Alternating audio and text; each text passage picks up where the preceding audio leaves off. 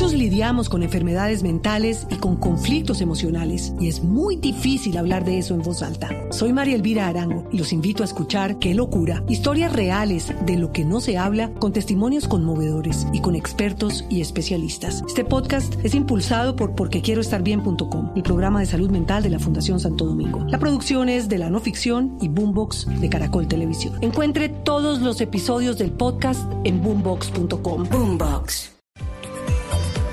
6 y 37 minutos de la mañana. Vamos a hablar de Bogotá. Doctor Jaime Castro, muy buenos días.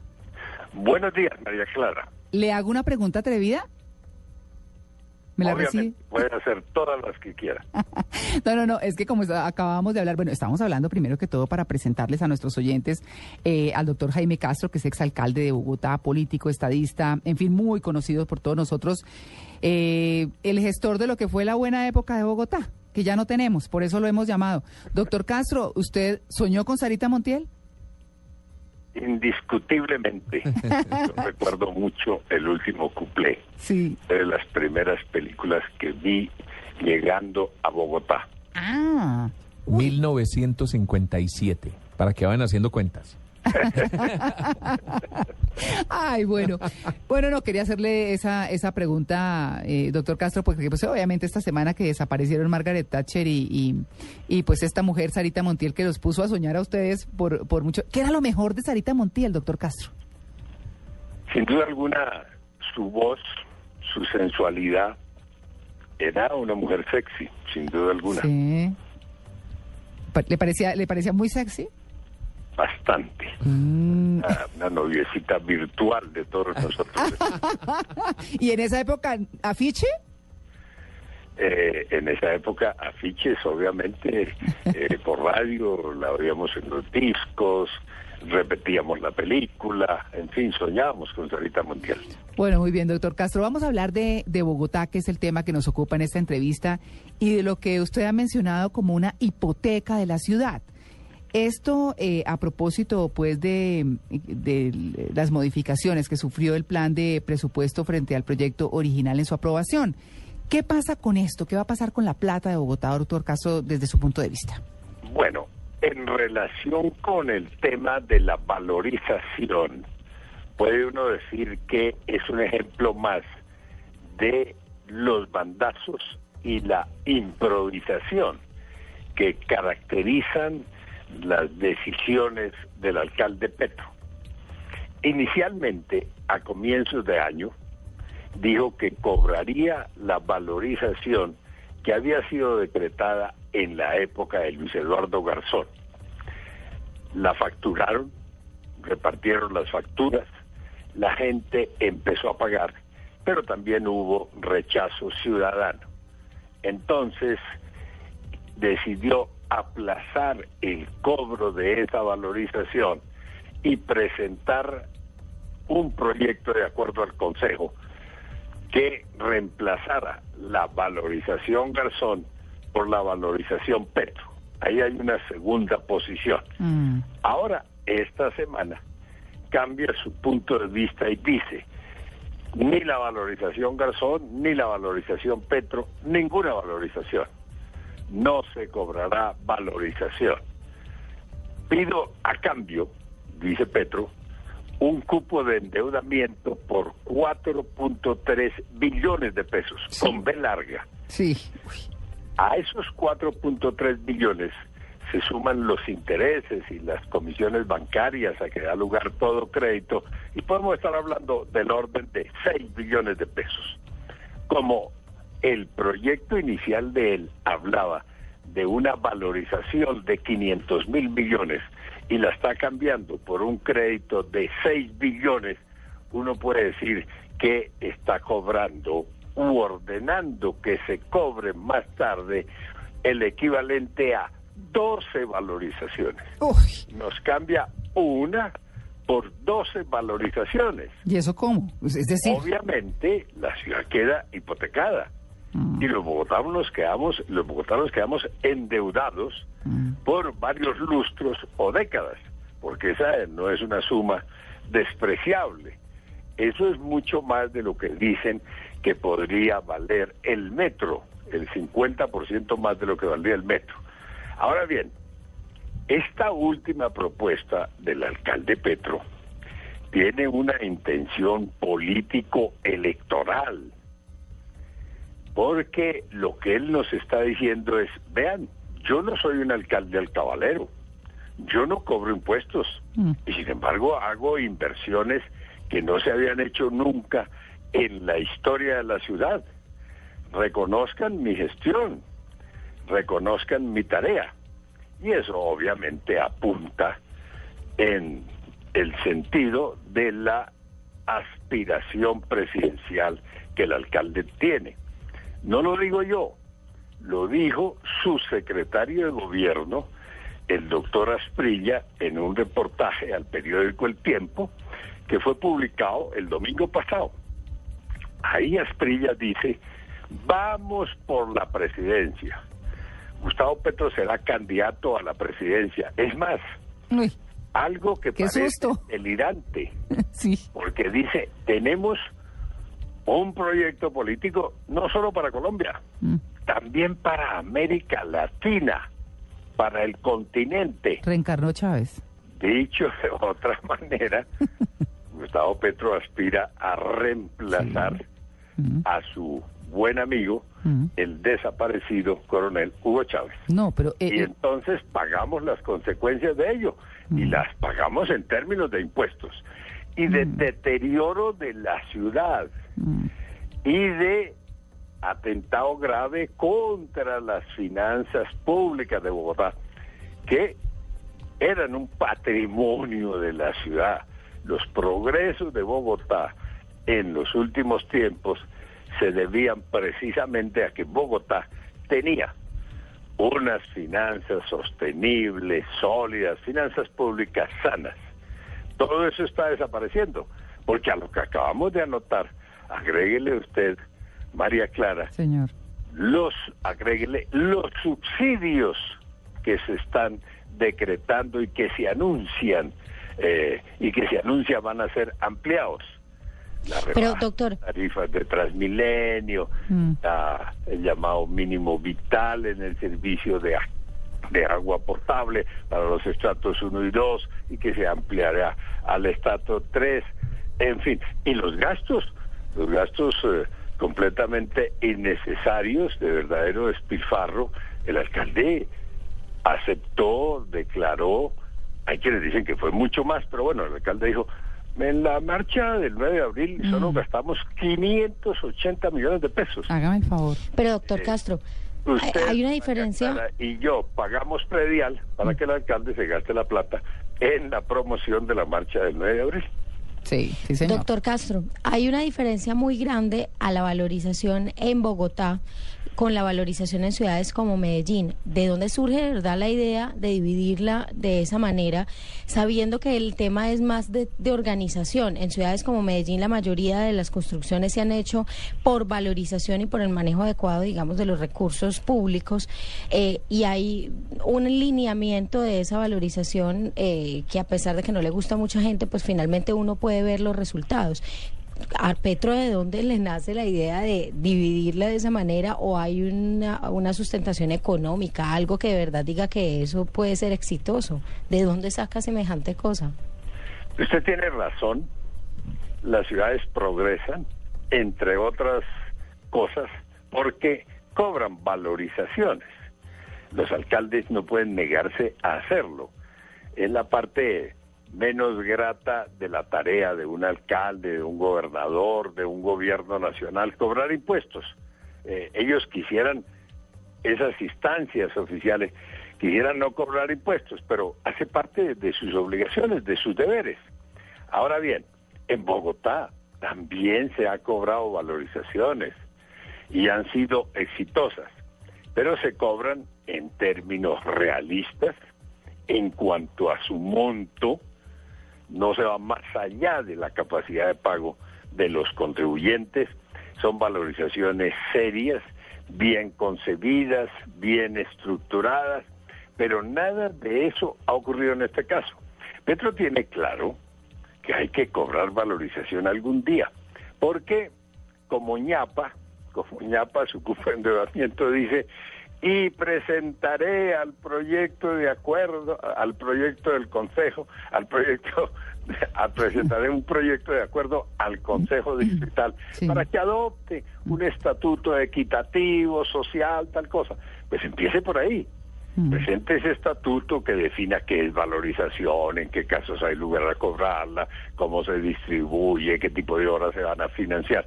Él di- hoy hay ese régimen en Bogotá, pero él dice que no es equitativo. Bueno, pues cámbielo, cámbielo. Tiene la facultad de hacerlo. Claro. Y una vez que tenga ese estatuto, diga, bueno, ya tenemos el marco jurídico de la valorización. Vamos a cobrar una valorización tanto para tales obras. Eso es lo lógico, eso ha debido empezar a hacerlo desde el año pasado. Pero apenas se acordó del tema ahora y de manera equivocada, como dije al comienzo, con bandazos e improvisando. Sí, eh, doctor Castro, yo quiero eh, devolverme un momentico a un punto que usted mencionó que es muy importante y es el tema de las aspiraciones políticas de Gustavo Petro a la presidencia de la República. Eh, aquí varias veces lo hemos comentado y es eh, que hemos dicho si las clases políticas, si las clases dirigentes no enfocan realmente sus esfuerzos eh, mucho más allá de lo que se está haciendo para fa- favorecer a los menos favorecidos, ahí sí, para eh, adelantar programas, proyectos eh, que, que realmente beneficien a, a todo el mundo sin necesidad de llegar y que se vuelva ese, ese, esa gran población colombiana, porque es que eso es lo que se le olvida a la clase dirigente de este país, que el grueso de los colombianos es pobre, que el grueso de los colombianos es gente con muchas necesidades.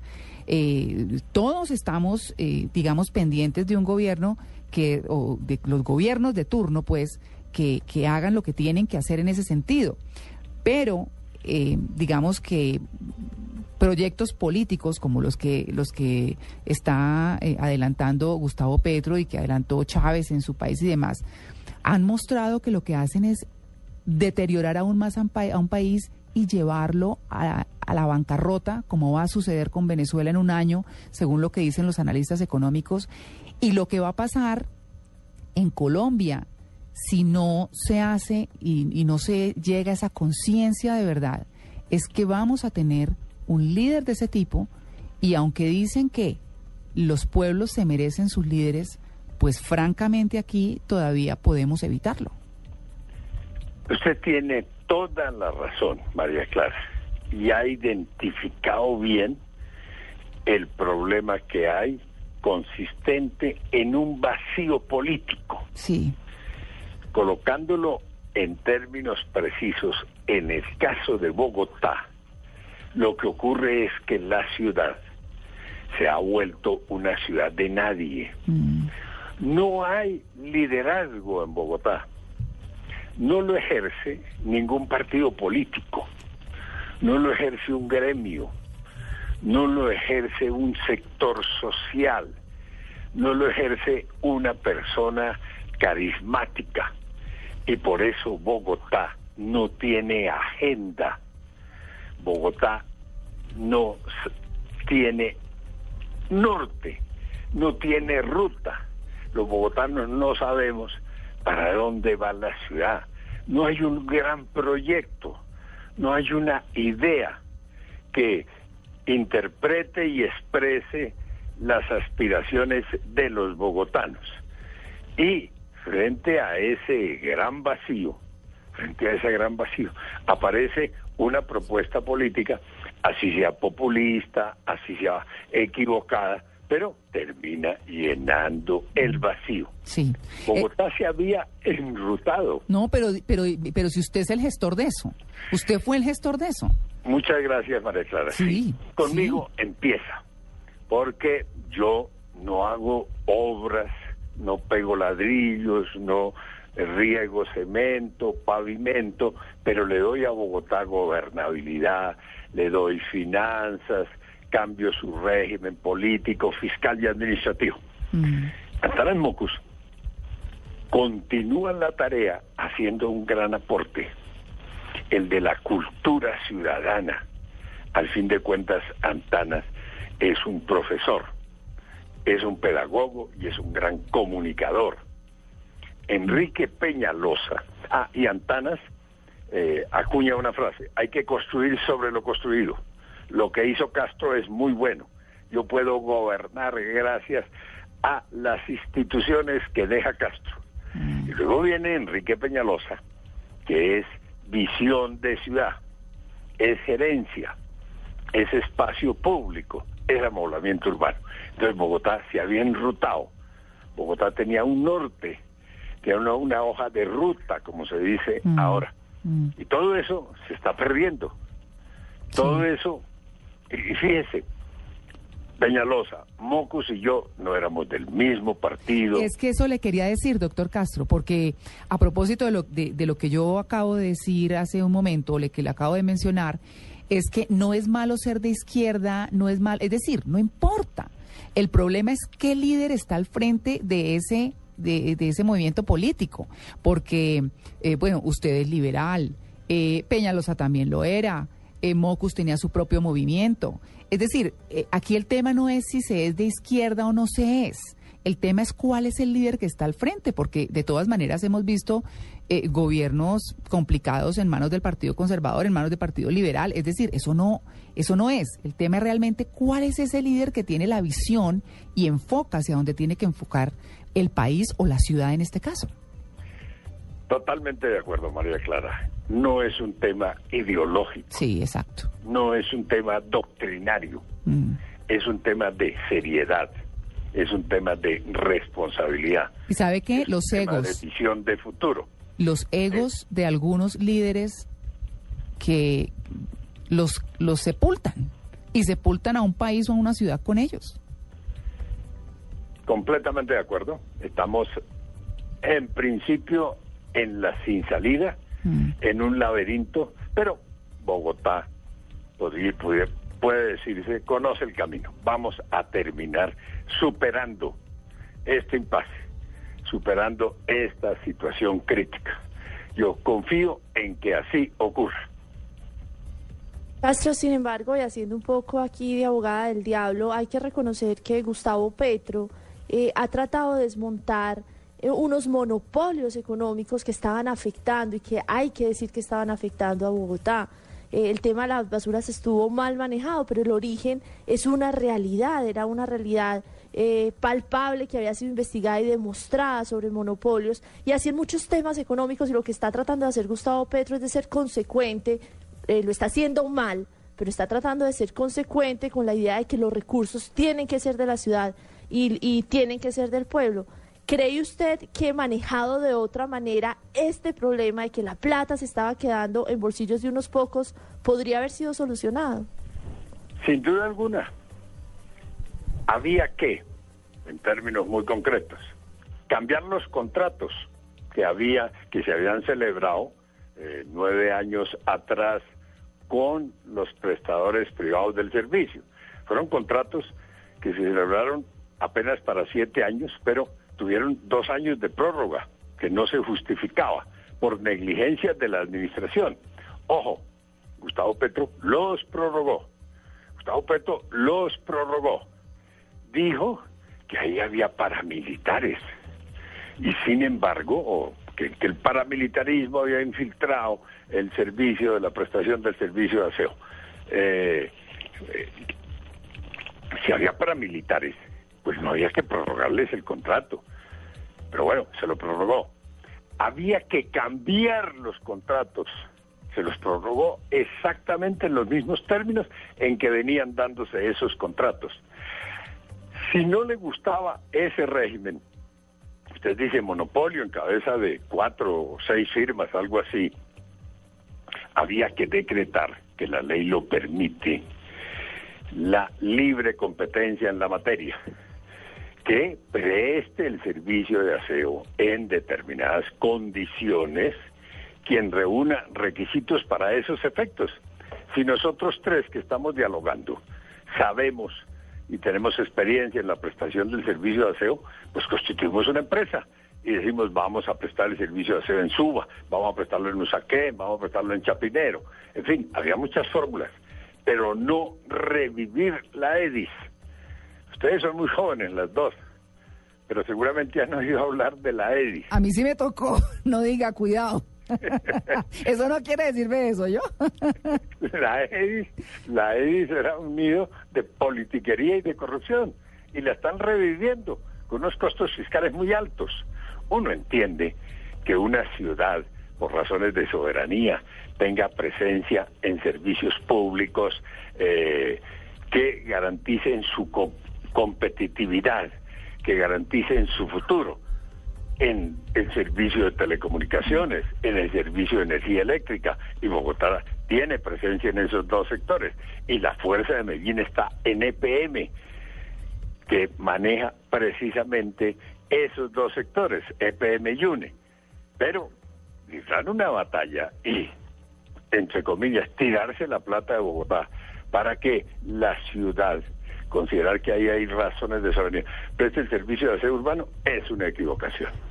es una equivocación ideológica, porque es que lo hace por razones de principio, mm. de, por razones políticas de principio. Dice, el Estado de esta... Ojo, Gustavo Petro quiere crear un banco, un banco de primer piso. Eh, quiere competir con Luis Carlos Sarmiento, quiere competir con, con los bancos transnacionales. Yo no creo que, que, uno pague impuestos para esos efectos. Gustavo Petro quiere crear una empresa que se llama Alimentos Bacatá, que va a competir con Corabastos, con Éxito, con Olímpica, con Carrefour, porque va a crear 400 tiendas express en la ciudad.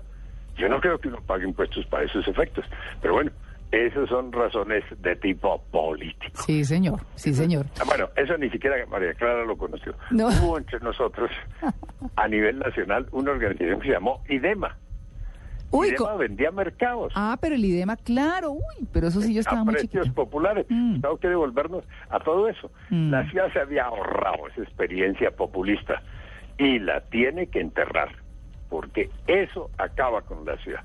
Están aprovechando unas buenas finanzas Ah, voy a decir algo.